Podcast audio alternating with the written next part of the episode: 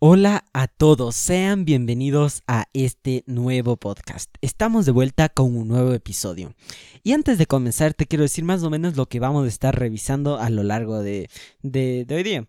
En primer lugar, vamos a hablar sobre todo lo que respecta a la monografía, eh, qué tienes que tener en consideración para poder elegir tu tema, más o menos cómo linkearlo, pero más me voy a estar enfocando en lo que es sistemas ambientales y monografía.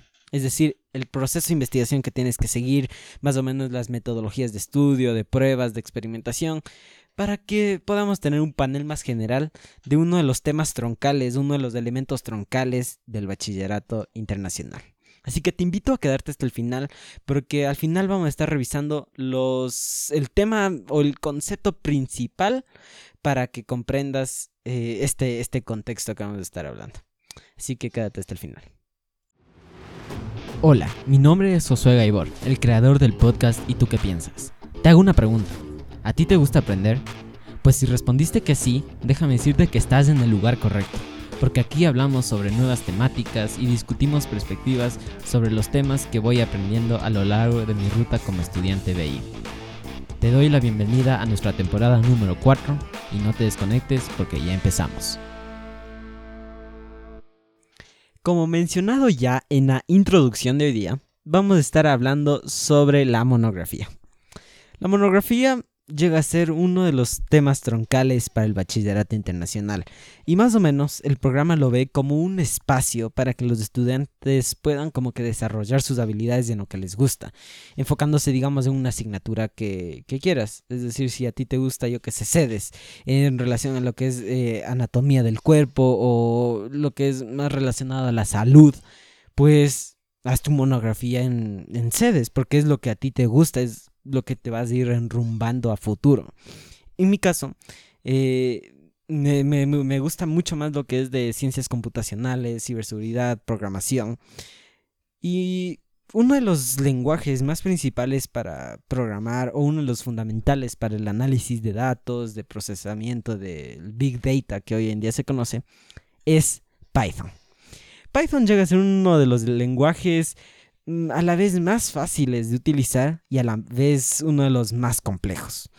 ¿Y por qué digo de los más complejos? Eh, pues porque el simple hecho de ser tan, tan abierto, tan extenso, de poder aplicarse a diferentes áreas de investigación, lo hace, le da ese como que ese grado de dificultad en base a las áreas que sigues descubriendo. Para explicarme un poco más en lo que me refiero a Python y así ahí a su utilización en el mundo de la industria, de la ciencia, pues a lo que me refiero es que, digamos, si es que yo me voy a enfocar en ciberseguridad o en la protección de sistemas eh, tecnológicos, pues Python tiene su como que su rama de aplicación para esa área. Si es que yo me quiero enfocar más en el procesamiento de data, de, de data o de bases de datos grandes en respecto a empresas multimillonarias para visualizar patrones, comportamientos y predecir comportamientos, pues entonces Python tiene su otra rama para el análisis de para el análisis estadístico y aplicación matemática para poder obtener el resultado que tú quieres. Y así se extienden ramas a casi todas las áreas de ciencias computacionales. Por ejemplo, al desarrollo de videojuegos, eh, yo que sea otro al desarrollo de páginas web.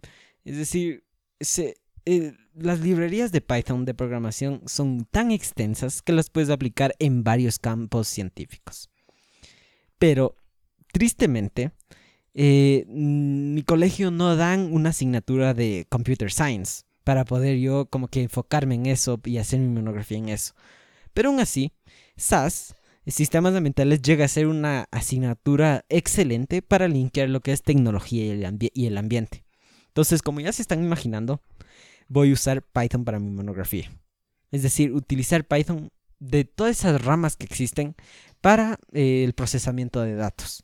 Es decir, una vez que yo ya eh, obtenga todos mis datos experimentales, lo que voy a hacer es utilizar Python para análisis de correlaciones, de diferentes eh, conclusiones predictivas y todo eso depende obviamente de cómo se va a realizar la experimentación.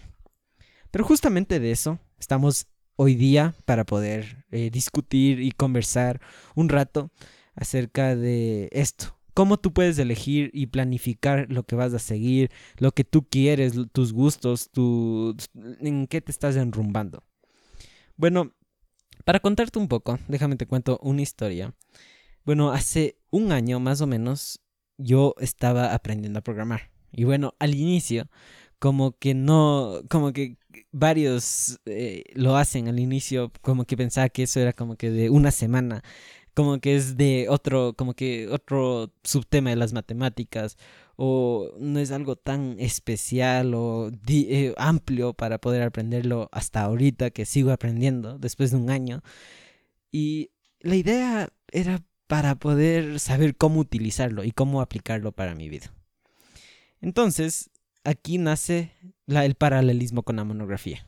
La monografía quiere lograr lo mismo, hacerte entender y abrir los ojos ante nuevos campos de investigación.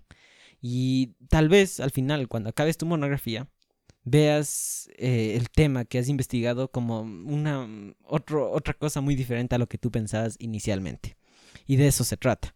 Como que poder tú, mientras más, mientras das un paso más en la metodología, en el proceso a seguir, en, durante todo el camino del BI, te vas dando cuenta de todo el avance que estás haciendo. No solo a nivel investigativo, sino también a nivel experimental, a, tu, a la manera en que tú interpretas tus resultados. Y bueno, todo eso depende en qué área te estás enfocando. Entonces, para regresar un poco a lo que le estaba contando al inicio de cómo yo utilizo Python para mi monografía, la idea era esa, ¿no es cierto? Como que usar un lenguaje de programación, integrar mis, mi pasión, lo que yo voy a seguir en universidad, con lo que en realidad estoy siguiendo en el colegio. Entonces, al, presentarme esta limitación de no saber como que qué materia elegir porque no, como que no hay otra materia específica que me diga, bueno, esto eh, usa programación aquí. Eh, mediante todas las eh, clases de introducción o clases profundas de sistemas ambientales, uno de los conceptos principales o centrales era la tecnología. ¿Por qué? Porque la tecnología hoy en día la vemos en todo lugar, ya sea en nuestra vida estudiantil o en vida de trabajo, industrial, eh, comercial. La tecnología está en todo. Por ende, también está en sistemas ambientales. Aunque tal vez mm, existan varias perspectivas sobre la utilización de la tecnología, su presencia es inherente en el avance científico. Así que decidí implementar un lenguaje de programación, es decir, unir mi pasión con mi hobby, es decir, usar la programación para igual eh, descubrir algo más, dar ese paso en investigación.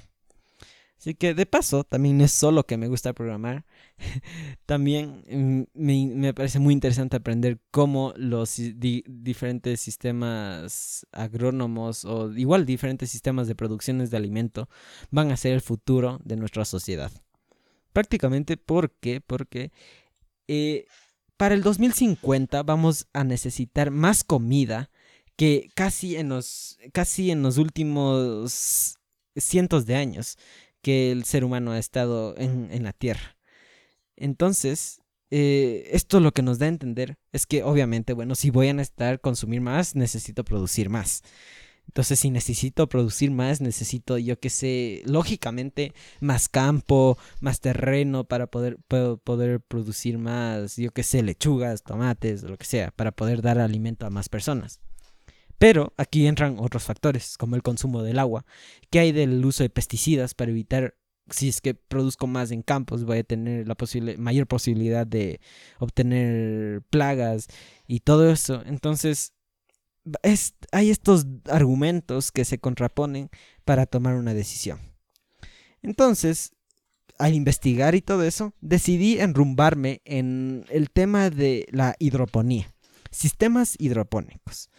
Pero hoy en día, lo de los sistemas hidropónicos, lo que se hace es, bueno, ya tengo, construir mi sistema hidropónico, que como el nombre lo dice, todo se constituye en base a agua, como que no se usa tierra, por lo tanto se disminuye el impacto de las plagas y todo eso. Entonces, no solo es que voy a estar usando menos agua, y menos, y menos fertilizantes, menos pesticidas, menos terreno para cultivar, sino que qué plus le pueda dar con mis pasiones. Es decir, claro, yo ya, yo ya sé. A, a, mí me gusta programar y voy a usar Python para analizar los datos. Pero, ¿cómo le conecto a sistemas ambientales? Entonces, bueno, tengo mi sistema hidropónico, que es en base a agua. Se necesita controlar los riegos. Necesito analizar el pH, la conductividad eléctrica. Necesito analizar si es que las lechugas o el producto que voy a estar eh, eh, proponiendo para mi muestreo puede obtener plagas y si las tiene, de dónde.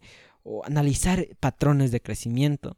Entonces, ¿cuál o qué mejor manera de llegar a estudiar patrones de análisis de datos que con Python. Entonces, ese fue el punto en el cual decidí conectar eh, mi pasión y con lo que yo me voy a ver a futuro, es decir, como las ciencias computacionales con sistemas ambientales. Y claro, tú también puedes hacer lo mismo. Por ejemplo, eh, yo que sé, a ti también no hay una asignatura en tu colegio o yo que sé en, el BI que a ti te guste o te apasione o que te sientas completa, así 100%, 100 identificado con esta asignatura. Pero ya tienes bien definidas tus pasiones y tus objetivos. Entonces, trata de buscar ese tema en que tú le puedes conectar no solo para poder como que practicar lo que ya sabes, sino que para poder dar ese, ese siguiente paso y para que mediante la investigación, los errores que vayas a cometer durante todo este proceso, te ayuden a ver ese tema de otra diferente manera. Así que ese va a ser como que la, la base para construir una buena monografía. Que no te enfoques simplemente en los resultados de tu investigación, sino también en cómo lo vas a hacer, el proceso, las metodologías que vas a seguir, si es que es en realidad lo que te gusta, porque en realidad vas a pasar alrededor de los ocho o nueve meses siguientes o haciendo tu monografía y redactando, experimentando, yo qué sé si eres de literatura, analizando eh, autores, contextos, historia, entonces todo eso te tiene que gustar para que no solo te sientas comprometido a finalizarlo, sino también comprometido en aprender más. Es aquí donde entra la investigación de los ecosistemas. Bueno, aquí ya nos vamos a adentrar un poco más en sistemas ambientales, así que si eres de sedes o literatura o history, también te va a servir hasta cierto punto para que tengas una idea de, de la investigación y cómo esto entra en tu monografía. Yo me voy a enfocar más en, la, en los sistemas de producción de alimentos sustentables. ¿Por qué? Porque cuando ah, tú le dices a una persona eh, algo sustentable, lo que primero se le viene a la cabeza es paneles solares. O yo qué sé, producciones de electricidad mediante represas de agua. Así. Pero nadie nunca se pone a pensar cómo serían los sistemas sustentables en agricultura. Entonces déjame te explico en el siguiente minuto más o menos cómo lo voy a aplicar. Los sistemas sustentables se vienen en hidroponía gracias a la reutilización de fertilizantes. Es decir, antes eh, tú ponías, digamos, cierta cantidad, eh, digamos, 100 gramos, un valor hipotético de tu fertilizante para todo tu campo de lechugas. Pero, y cada vez que ponías el fertilizante, bueno, las lechugas consumían, obviamente, pero no es que consumían ese 100%. Consumían el 20% y el resto pues se filtraba en la tierra, en el agua, se podía eutrofizar el agua, eh, perdía sus nutrientes y bueno, en, las, en, en los diferentes sistemas de recolección de agua, bueno, se venía contaminando por estos fertilizantes químicos. Entonces la sustentabilidad no solo es producción de energía para utilización del ser humano, sino también producción de alimentos. Entonces la hidroponía lo que hace es, tú pones los, eh, yo que sé, 50 gramos de que antes ponías 100 y esos 50 gramos van a ir eh, eh, haciendo un ciclo alrededor de todas tus lechugas para producir lo mismo, hasta incluso mejor y no desechar esos fertilizantes, sino más bien utilizarlos en el resto de tu periodo de cultivo. Así que cada vez que tú te enfoques en buscar un tema, igual enfócate en su alcance, en su impacto en la comunidad, en cómo tú vas a poder ayudar con tu tema. Entonces, cuando tú tengas bien claro estos aspectos, pues estás listo para seguir. Pero entonces tampoco pierdas lo, de, los, de los seis, ocho meses que tienes, cinco meses buscando tu tema. Tampoco. Tienes que enfocarte. Obviamente, como te dije al inicio, con tus pasiones, con lo que te gusta y conectarlo a una asignatura en que eh, no, no, necesariamente sea como que la que más resalte, sino que con la que más te sientas identificado. Entonces, elige un tema y a lo largo vas a ir, obviamente vas a ir investigando, vas a ir aprendiendo, con tu tutor van a ir de la mano avanzando en los sistemas de eh, metodológicos, de diseño, de implementación, de experimentación, de evaluación y todo eso. Entonces, no te, no te sientas desconfiado en coger un tema que te agrade y intentarlo. ¿Por qué? Porque a lo largo de esto vas a aplicar métodos de investigación que van a probar su utilidad o no. Así que también no es que cada vez al final de un proyecto de investigación todo tiene que salir al, como tú lo planeaste inicialmente. No, tampoco. Pueden salir resultados totalmente diferentes, pero eso no significa que los resultados no lleguen a ser válidos. Pueden ser válidos, ya que tú vas a poder decir esto sirvió o no sirvió, esto fue útil o no, este, este libro se basa en otro contexto o no, y vas a poder igual a las personas que utilicen tu monografía como una guía, les va a servir para igual poderse orientar. Así que todo este proceso de monografía se basa igual en lo que es diseño, de implementación y varias diferentes etapas que vamos a ir cubriendo en este podcast. Así que este es uno de los primeros episodios que voy a estar hablando sobre monografía porque de igual manera yo también acabo de empezar mi ruta como estudiante BI en lo que respecta a la monografía. Así que cada vez que yo vaya alcanzando eh, nuevos pequeños milestones o vaya alcanzando diferentes objetivos que me plantee, obstáculos, errores y que aprenda de ellos, te los voy a ir contando mediante este podcast y este canal para que igual junto conmigo podamos ir avanzando en este proceso. Así que igual no te olvides que la cultura, la comunidad, las creencias, la política, la justicia, la ciencia, la tecnología, el ambiente, el arte y el poder son temas troncales en los cuales puedes redirigir tu monografía. Como al inicio les comentaba en la introducción, ahora sí, en la introducción, al final de este podcast les dije que íbamos a hablar sobre unos de los temas importantísimos. Entonces, la cosa no es que no es probar que tu tutor tenga compromiso contigo en las reuniones y en las exposiciones o en el avance que hagas. Más bien, tú tienes que probar tu compromiso con el tema que has elegido. Yo qué sé, si es que yo elegí producción en tierra eh, eh, de cultivos eh, o producción de alimentos, bueno, tengo que enfocarme en llegar a demostrar un avance, que estoy avanzando y progresando en mi investigación. Lo mismo te recomendaría hacer para que puedas tener una cobertura total de las ideas y de la perspectiva que tú tienes para, para los resultados de tu proyecto. Así que como les dije, este va a ser una serie de podcasts a lo largo de toda mi ruta, como de monografía, de evaluaciones internas que vamos a estar hablando en un siguiente podcast eso, espero que les haya ayudado a orientarse un poco más, les haya inspirado hasta cierto punto a tener y elegir su primer tema y por ende a definir la viabilidad de su idea y de cómo conectar su pasión con una de las asignaturas propuestas por el BI. Bueno, esa fue la primera fase de este podcast y para ir culminando les quería más o menos mencionar algunos factores que se consideran al momento de que presentes tu monografía y que la defiendas, pero no en la defensa final, en la que ya te dan las recomendaciones o en la que ya tienes tus resultados.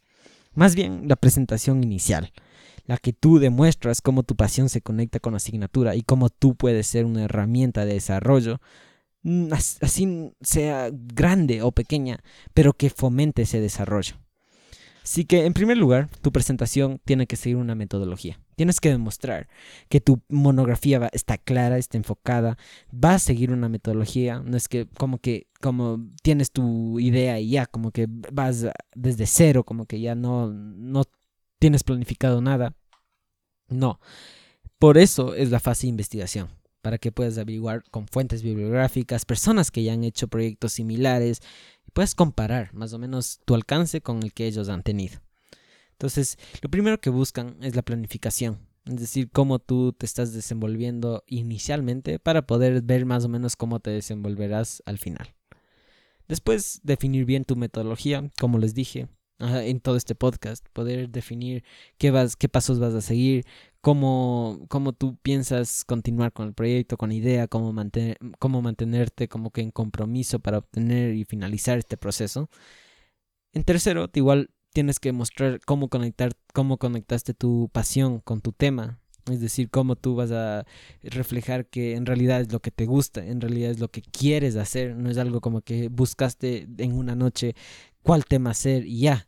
No, tienes que enfocarte en eso, convencer al jurado de que esto no es un tema de investigación de laboratorio. Más bien es un tema que definirá tu rumbo como un estudiante. No solo como estudiante IB, sino también como estudiante futuro. Como que siempre vas a seguir aprendiendo más sobre ese tema. También trata de definir los primeros pasos decir, definir, yo qué sé, el presupuesto de tu monografía, cuánto te va a costar, el plan de proyecto, los, los, objetivos que tienes planteados, si es que se va a centrar más a lo teórico, a lo empírico, si es que lo vas a combinar entre ambos, eh, ¿qué, ¿qué, fuentes bibliográficas más o menos vas a usar, su relevancia, es decir, si es que son tesis de grado o si son, yo qué sé, artículos de internet avalados obviamente por profesionales que demuestres esa influencia de cómo has investigado, el trabajo que le que has puesto inicialmente. Después continuamos con otro tip, que es que en tu presentación trata de ser lo más abierto posible a sugerencias. Es decir, los jurados o el jurado que te toque te va a hacer sugerencias para poder enfocar, darte ese como que empujoncito necesario para que puedas obtener los resultados que tú quieres. Eh, o, si no, si no tienes los resultados que tú quieres saber, como que entenderlos, interpretarlos para realizar una buena conclusión y reflexión. Así que considéralo como no una crítica, sino más bien un apoyo para tu tema. También es muy importante que estés en contacto con tu tutor a lo largo de este proceso para prepararte para la presentación, para que yo que se te dé algunas recomendaciones en tu plan de proyecto, eh, que tal vez, claro, tú ya conectaste tu pasión con la asignatura y ya sacaste un tema, pero capaz otra perspectiva de otra persona con más experiencia te pueda decir que capaz no es tan viable tu proyecto. Y claro, aunque vas a obtener eh, cualquiera de cualquier resultado, sea, sea uno esperado o no, pero capaz el tema te va a permitir hacer eso. Entonces, trata de mantenerte muy en contacto con tu tutor, trata de fomentar esta comunicación directa. Y finalmente, en tu, durante tu presentación trata de responder las preguntas que tú tuviste al inicio. Es decir, las preguntas antes de que definas el tema o cuando ya tuviste el tema en, tu mente. Trata de responder esas preguntas que te, que te formulaste. Que, ¿Para qué esto sirve en industria? ¿O cómo puedo yo construir tal sistema? ¿O cuál autor será de elegir? ¿O qué libro de este autor es el más relevante con el tema? O yo que sé qué hecho histórico es el que más ha impactado en mi país, o, o que yo que sé qué, qué componente químico me va a ayudar para que mi sustrato sea mejor, o que mi fertilizante sea de mejor, como que de mejor eficiencia. Trata de contestar todas esas preguntas a lo largo de tu presentación, las mismas que te formulaste al inicio. Así que esas han sido algunas recomendaciones. Te he contado igual algunas de mis experiencias personales en esta fase inicial. Espero que igual te haya gustado, hayas aprendido un poco más sobre cómo enfocarte. Y si es que vas a dar tu presentación de monografía, asegúrate de cumplir todos esos pasos. Esto ha sido todo por el día de hoy nos vemos en un próximo podcast. Gracias por quedarte a escuchar nuestro podcast. A continuación te invitamos para que te unas a nuestro server en Discord y a nuestra comunidad en Patreon, en donde fomentaremos una comunicación más directa contigo. Además te invitamos a suscribirte a nuestra página web y tú qué piensas. Todos los links están en la descripción del podcast y en nuestras redes sociales. Nos vemos el próximo miércoles.